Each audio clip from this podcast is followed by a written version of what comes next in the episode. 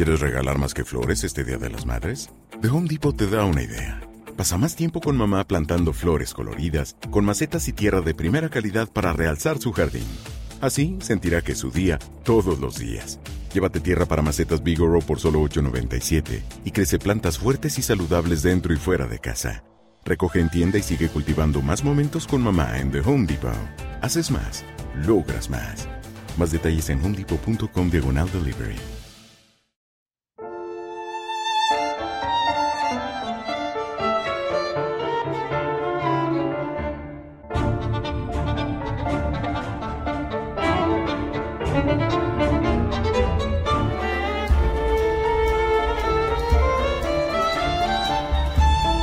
Ana Karenina, de Lev Talstov.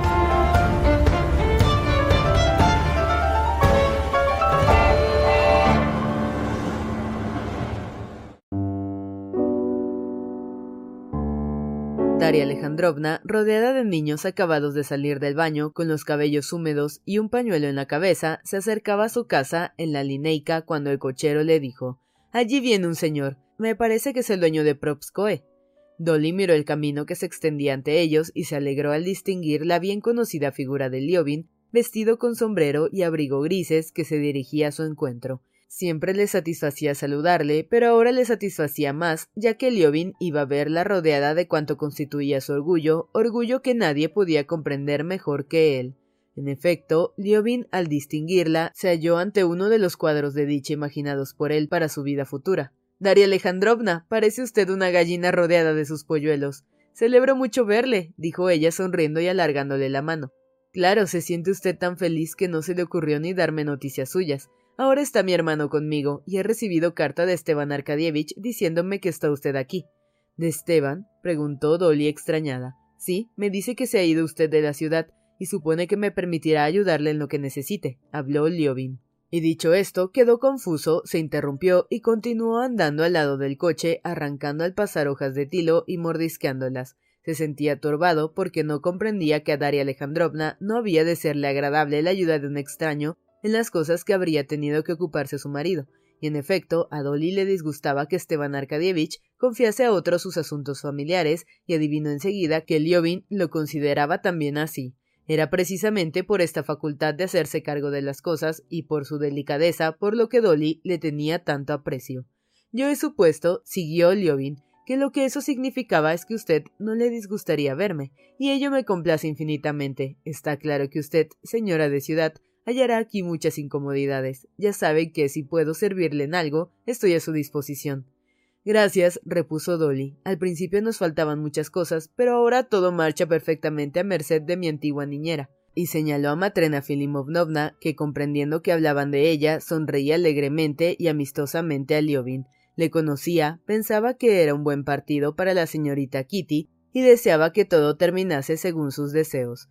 Suba, suba. Podemos estrecharnos un poco en el asiento. Gracias, prefiero andar. A ver, ¿cuál de los niños quiere apostar conmigo a correr?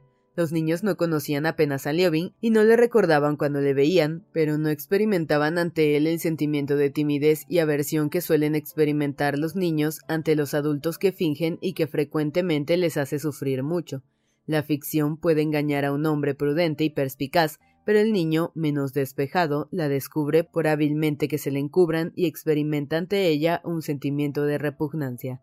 Liobin podía tener muchos defectos, pero no el de fingir y por ello los niños le mostraron la misma simpatía que leyeron para él en el rostro de su madre. Al oír su propuesta, los dos mayores saltaron del coche enseguida y se pusieron a correr con él con tanta confianza como habrían corrido con la niñera, con Miss Hall o con su madre. Lily quiso también descender y la madre accedió entregándosela a Liobin, quien la acomodó sobre sus hombros y se puso a correr con ella. No tengan miedo, Daria Alejandrovna, no la dejaré caer, dijo a la madre sonriendo alegremente y mirando sus movimientos hábiles, vigorosos y prudentes, Dolly se tranquilizó y contemplándole sonreía alegre y aprobadora. En el pueblo, con los niños y Dolly, por la que sentía gran simpatía, Liobin encontró aquella disposición de ánimo infantil y alegre que tanto le gustaba a Daria Alejandrovna. Corría con los niños, les enseñaba gimnasia, hacía reír a la señorita Hall con su inglés chapurreado y hablaba a Dolly de sus ocupaciones en el pueblo, Después de comer, Dolly a solas con él en el balcón se puso a hablarle de Kitty. ¿Sabe usted que Kitty va a venir a pasar el verano conmigo? De veras, repuso él poniéndose rojo, y para cambiar de conversación añadió enseguida. ¿Qué? ¿Le mando dos vacas o no? Si se empeña en pagármelas, puede darme cinco rubios a mes por cada vaca, si es que esto no ha de ser motivo de remordimiento. No, gracias, ya nos hemos arreglado. Entonces voy a ver las vacas suyas, y si me lo permite, daré instrucciones sobre la manera como hay que alimentarlas. Esto es lo más importante y para eludir la charla sobre Kitty, Liobin explicó a Dolly la teoría de la economía pecuaria que consiste en que la vaca no es sino una máquina para transformar el pienso en leche y etc. Le estaba hablando de todo aquello, pero interiormente ardía de deseos de oír detalles sobre Kitty y a la vez lo temía, porque en el fondo le horrorizaba perder la tranquilidad conseguida con tanto esfuerzo. Ya, ya, pero todo esto exige estar muy atentos a ello. ¿Y quién se encargaría de semejante cosa? preguntó con poco interés Daria Alejandrovna. A la sazón dirigía la casa según la organización establecida por Matrena Filimovnovna y no quería cambiar nada. Tampoco, a decir verdad, confiaba demasiado en los conocimientos de Liovin sobre economía doméstica. Las ideas de que la vaca era una máquina de elaborar leche le resultaban extrañas, le parecía que solo habrían de servir para crear dificultades. Ella lo veía todo más simplemente. Había que alimentar más a la Petrusca y a la Bielopajaya, que era lo que decía Matrena Filimovnovna, y evitar que el cocinero se llevara las sobras de la cocina para darlas a la vaca de la lavandera. Esto era claro. En cambio, las especulaciones sobre alimento farináceo y vegetal le resultaban dudosas y turbias. Y además, lo principal de todo era que quería hablar a Liobin de Kitty. Kitty me escribe que no desea sino soledad y silencio, dijo Dolly. ¿Está mejor de salud? preguntó Liobin con emoción. Gracias a Dios ella se halla completamente bien. Yo no creí nunca que padeciera una afección pulmonar. Me alegra mucho saberlo, exclamó Liobin, y Dolly, mirándole en silencio mientras hablaba, leyó en su rostro una expresión suave y conmovedora. Escuche, Constantino Dmitrievich, dijo Daria Alejandrovna con su sonrisilla bondadosa y un tanto burlona. ¿Está usted disgustado con Kitty? Yo, no, repuso Liobin. Pues si no lo está, ¿Cómo no fue a vernos ni a ellos ni a nosotros cuando estuvo en Moscú? Daria Alejandrovna, dijo Liovin sonrojándose hasta la raíz del pelo. Me extraña que usted, que es tan buena, no comprenda. ¿Cómo no siente usted por lo menos compasión de mí sabiendo que. ¿Sabiendo qué? Sabiendo que me declaré a Kitty y que ella me rechazó, dijo Liovin, y la emoción que un instante antes le inspiraba el recuerdo de Kitty se convirtió en irritación al pensar en el desaire sufrido. ¿Por qué se figura que lo sé? Porque todos lo saben. Está usted en un error. Yo no lo sabía, aunque me lo imaginaba. Pues ahora ya lo sabe. Yo solo sabía que había algo que la penaba, y que Kitty me rogó que no hablara a nadie de su tristeza. Si no me contó a mí lo sucedido, es seguro que no se lo ha contado a nadie. Pero dígame, ¿qué es lo que pasó entre ustedes? Ya se lo he dicho. ¿Cuándo fue? La última vez que estuve en su casa. ¿Sabe lo que voy a decirle? repuso Dolly, que Kitty me daba mucha pena, mucha. En cambio usted no siente más que el amor propio ofendido.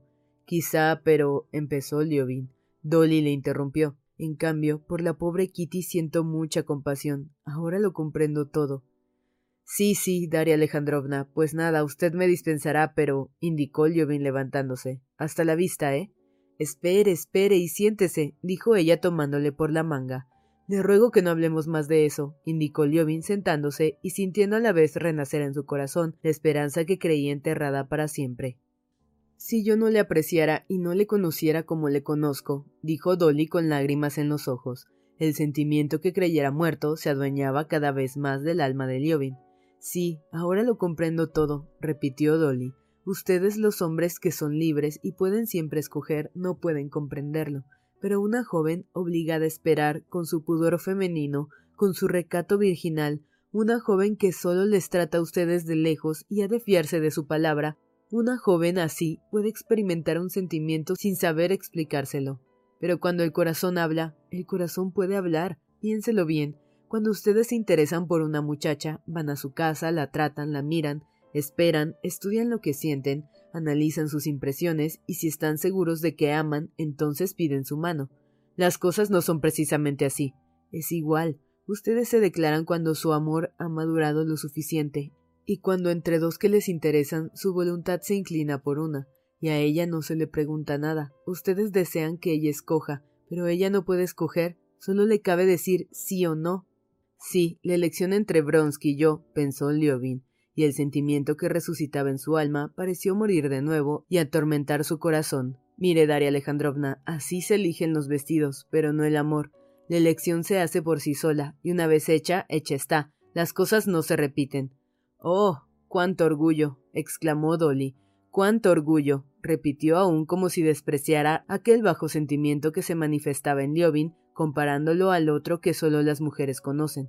Cuando usted se declaró a Kitty, ella no estaba en situación de poder decirle nada. Dudaba entre usted y Bronsky. A este le veía a diario, y a usted hacía tiempo que no le veía. Si Kitty hubiese tenido más edad, claro que. Yo, por ejemplo, en su lugar, no habría dudado. Bronsky a mí me fue siempre muy antipático, y así salió.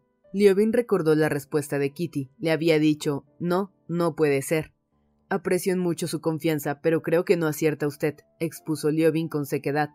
Tenga yo razón o no, este orgullo que tanto censura usted a mí me hace imposible pensar en Catalina Alejandrovna. ¿Comprende usted? Imposible del todo.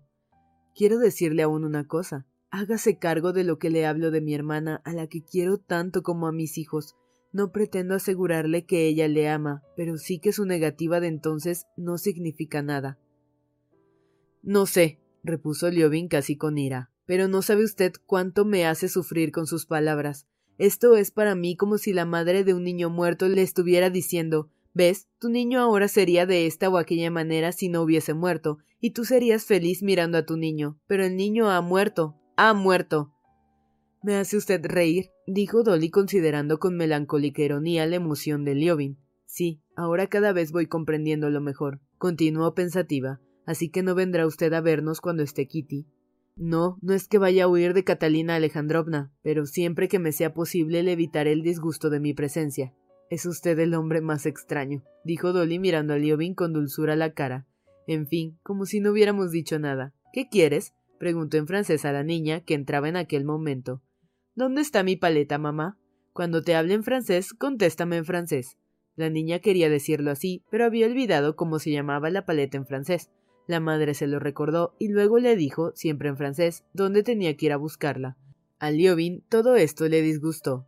Al presente, nada de lo que había en aquella casa, ni siquiera a los niños, le gustaba como antes. ¿Por qué hablará a sus niños en francés? pensaba. Qué poco natural y qué falso es. Los niños lo presienten, les hacen aprender el francés y desaprender la sinceridad. Continuaba pensando, sin saber que Daria Alejandrovna había pensado lo mismo mil veces y había creído necesario enseñar así a sus hijos a una costa de la sinceridad. Va a marcharse pronto, quédese un poco más. Liobin se quedó hasta el té, pero toda su alegría se había disipado y sentía cierto malestar. ¿Quieres regalar más que flores este Día de las Madres? The Home Depot te da una idea. Pasa más tiempo con mamá plantando flores coloridas, con macetas y tierra de primera calidad para realzar su jardín. Así sentirá que es su día todos los días. Llévate tierra para macetas Bigoro por solo $8.97 y crece plantas fuertes y saludables dentro y fuera de casa. Recoge en tienda y sigue cultivando más momentos con mamá en The Home Depot. Haces más, logras más. Más detalles en homedepot.com diagonal delivery.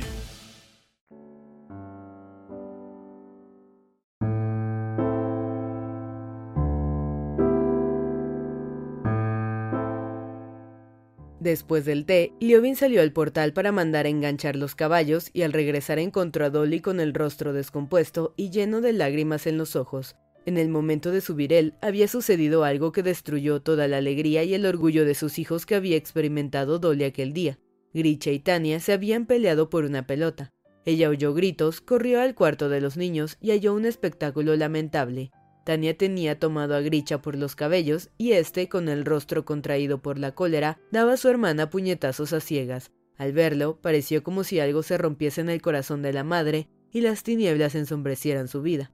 Comprendió que aquellos niños de los que tan orgullosa se sentía no solo eran niños como todos, sino hasta de los peores y más mal educados, llenos de inclinaciones brutales y perversas, niños malos. Dolly ahora era incapaz de hablar ni pensar en otra cosa y no pudo menos de referir sus desdichas a Liobin. Liobin comprendió que Dolly sufría y trató de consolarla, asegurando que aquello no significaba nada, que todos los niños se pegan, pero mientras lo decía pensaba, no, yo no fingiré ante mis hijos, ni les haré hablar en francés, mis hijos no serán así. No hay que forzarlos y echarlos a perder, y cuando no se hace eso, los niños son excelentes.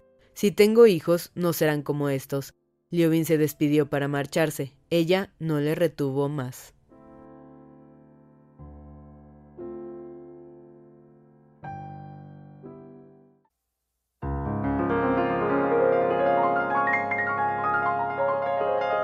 A mediados de julio se presentó a Liobin el alcalde del pueblo de su hermano, situado a unas veinte verstas de Prokopskoe, para informarle cómo iban los asuntos de la siega. El principal ingreso de las fincas de su hermano consistía en los prados. Otros años, los aldeanos arrendaban los prados a razón de veinte rublos por desiatina. Cuando Liobin asumió la dirección de la propiedad, encontró que valían más y fijó el precio en veinticinco rublos por desiatina.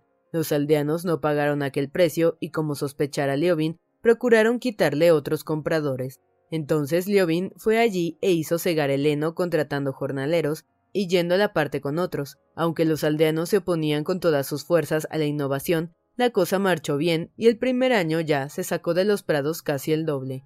En los años siguientes continuó la oposición de los campesinos, pero la siega se realizó del mismo modo. Este año los aldeanos habían arrendado los prados yendo a la tercera parte en las ganancias y ahora el alcalde venía a comunicar a Liobin que la siega estaba concluida y que él, en previsión de que lloviese, había llamado al encargado en presencia del cual hizo el reparto y separó los once almiares que pertenecían al propietario. No obstante, por las respuestas inconcretas a la pregunta de cuánto heno había en el mayor de los prados, por la precipitación con que el alcalde había repartido el heno sin habérselo ordenado, y por el acento del campesino en general, Liobin comprendió que el reparto del heno no había sido cosa clara y decidió ir personalmente a comprobarlo.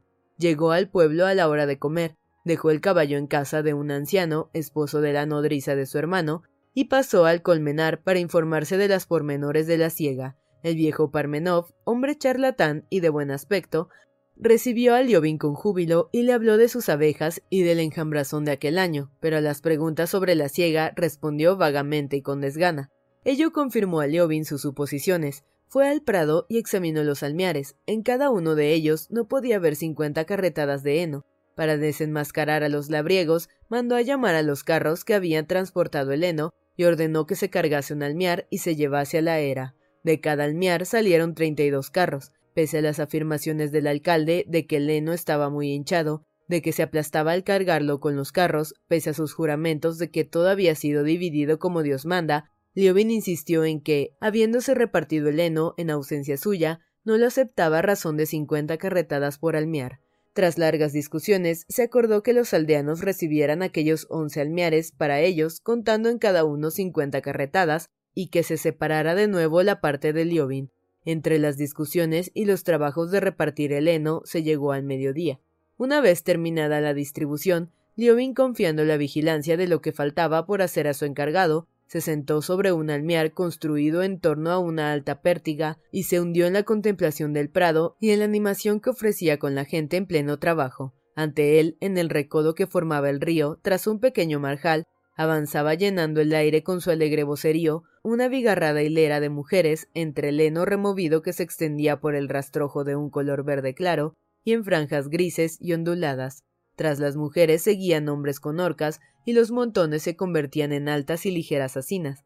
A la izquierda, por el prado ya limpio, sonaba el ruido de los carros, y uno tras otro, alzados por las grandes orcas, desaparecían los haces, y en vez de ellos se levantaban los enormes y pesados carros, cargados de tal modo de heno oloroso que la hierba desbordaba por las grupas de los caballos.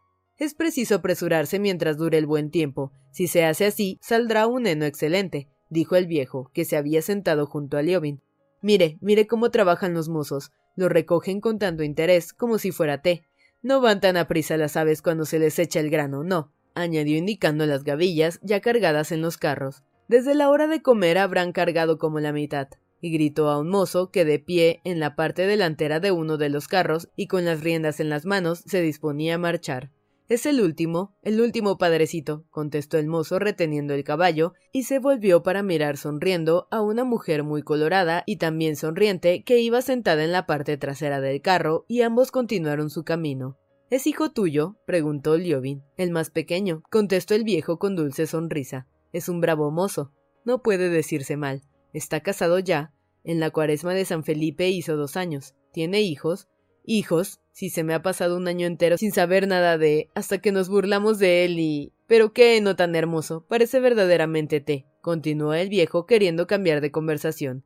Liovin miró con más atención a Vanica Parmenov y a su mujer, que lejos de él cargaban el otro carro de heno. Iván Parmenov, de pie en el carro, recibía, igualaba y aplastaba los enormes haces de heno que, primero abrazadas y luego a la horca, le pasaba a su mujer, que era joven y hermosa, y trabajaba sin esfuerzo con agilidad y alegría.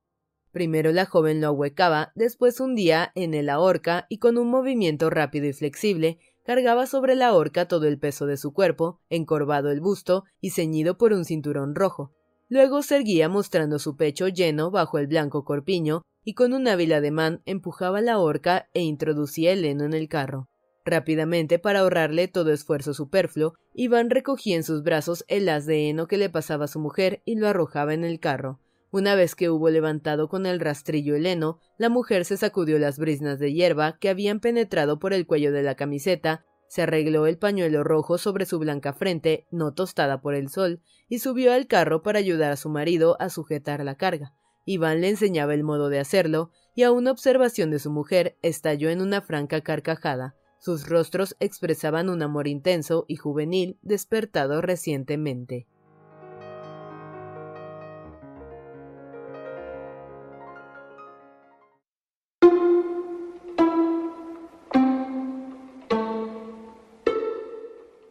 Una vez sujeto el heno en el carro, Iván bajó de un salto y comenzó a llevar por la brida a su caballo, excelente y bien nutrido. La mujer echó el rastrillo en el carro y con vivo paso, moviendo los brazos al andar, se dirigió al encuentro de las otras mujeres que estaban sentadas en círculo. Iván, al llegar al camino, se unió a la fila de los demás carros.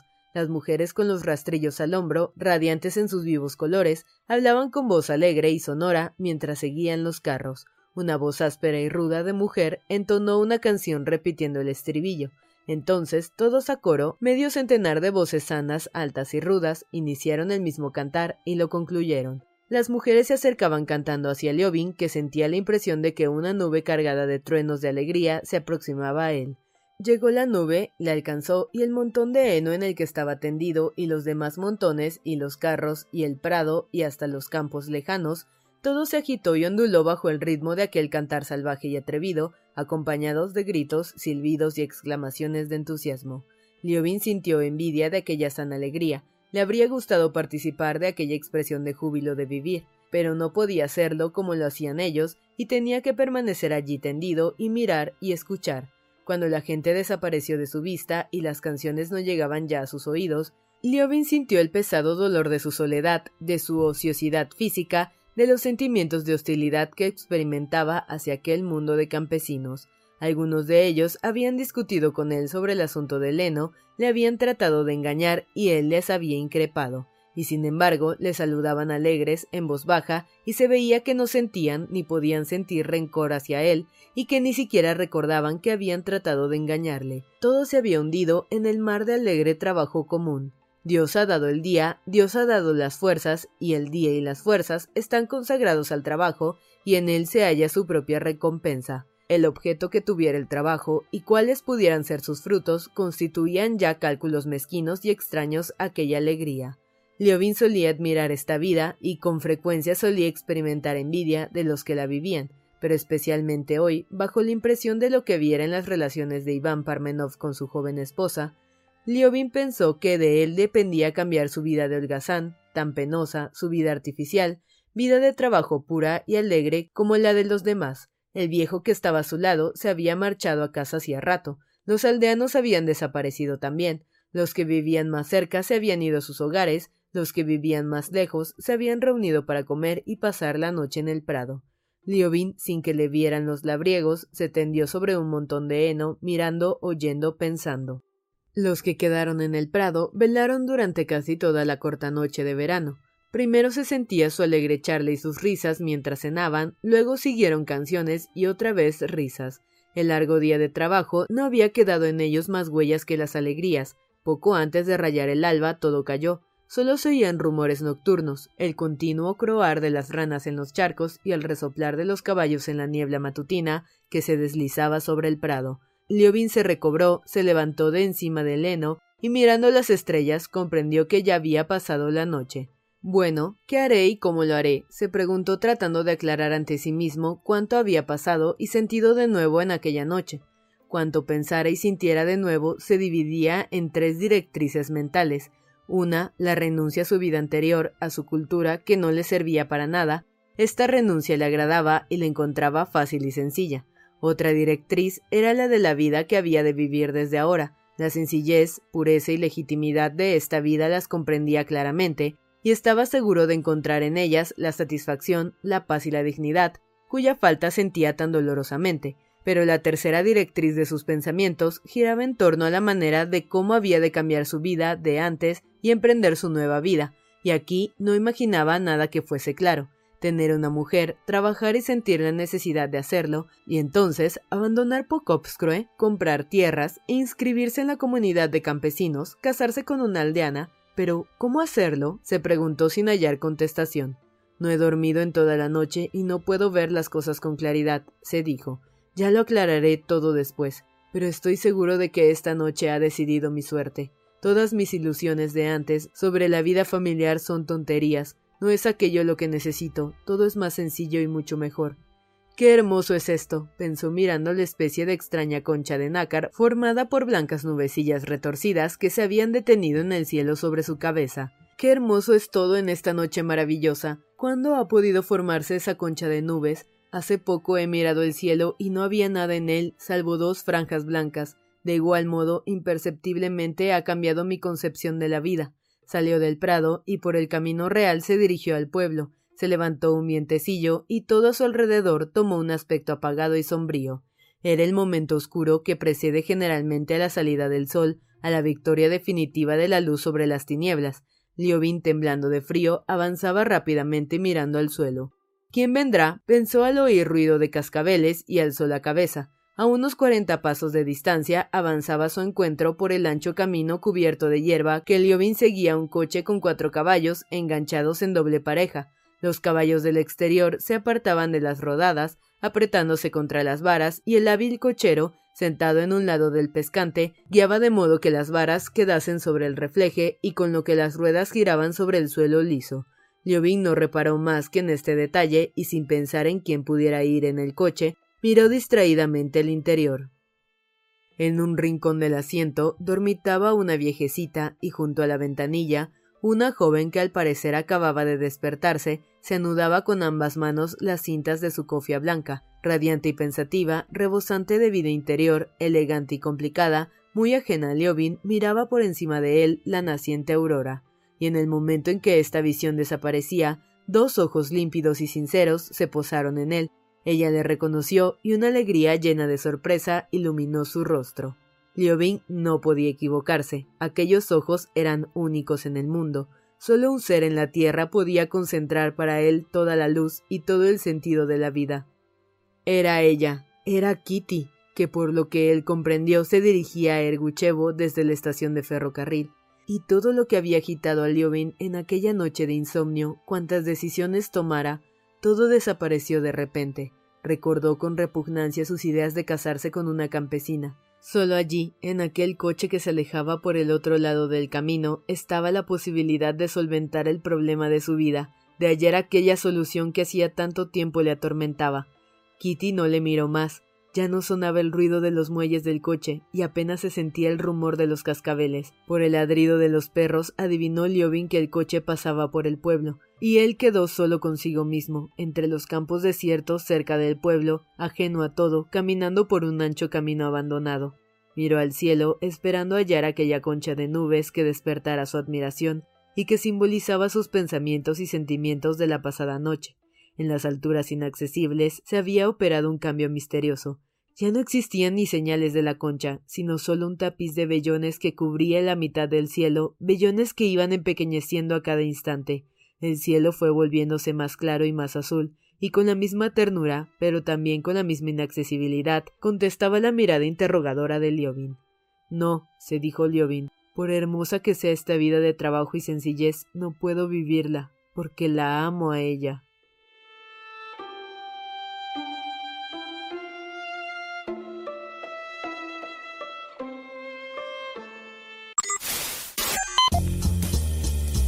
No te pierdas la continuación de esta historia. Capítulos todos los lunes, miércoles y viernes. Suscríbete. El Cuentero, con historias para tus oídos.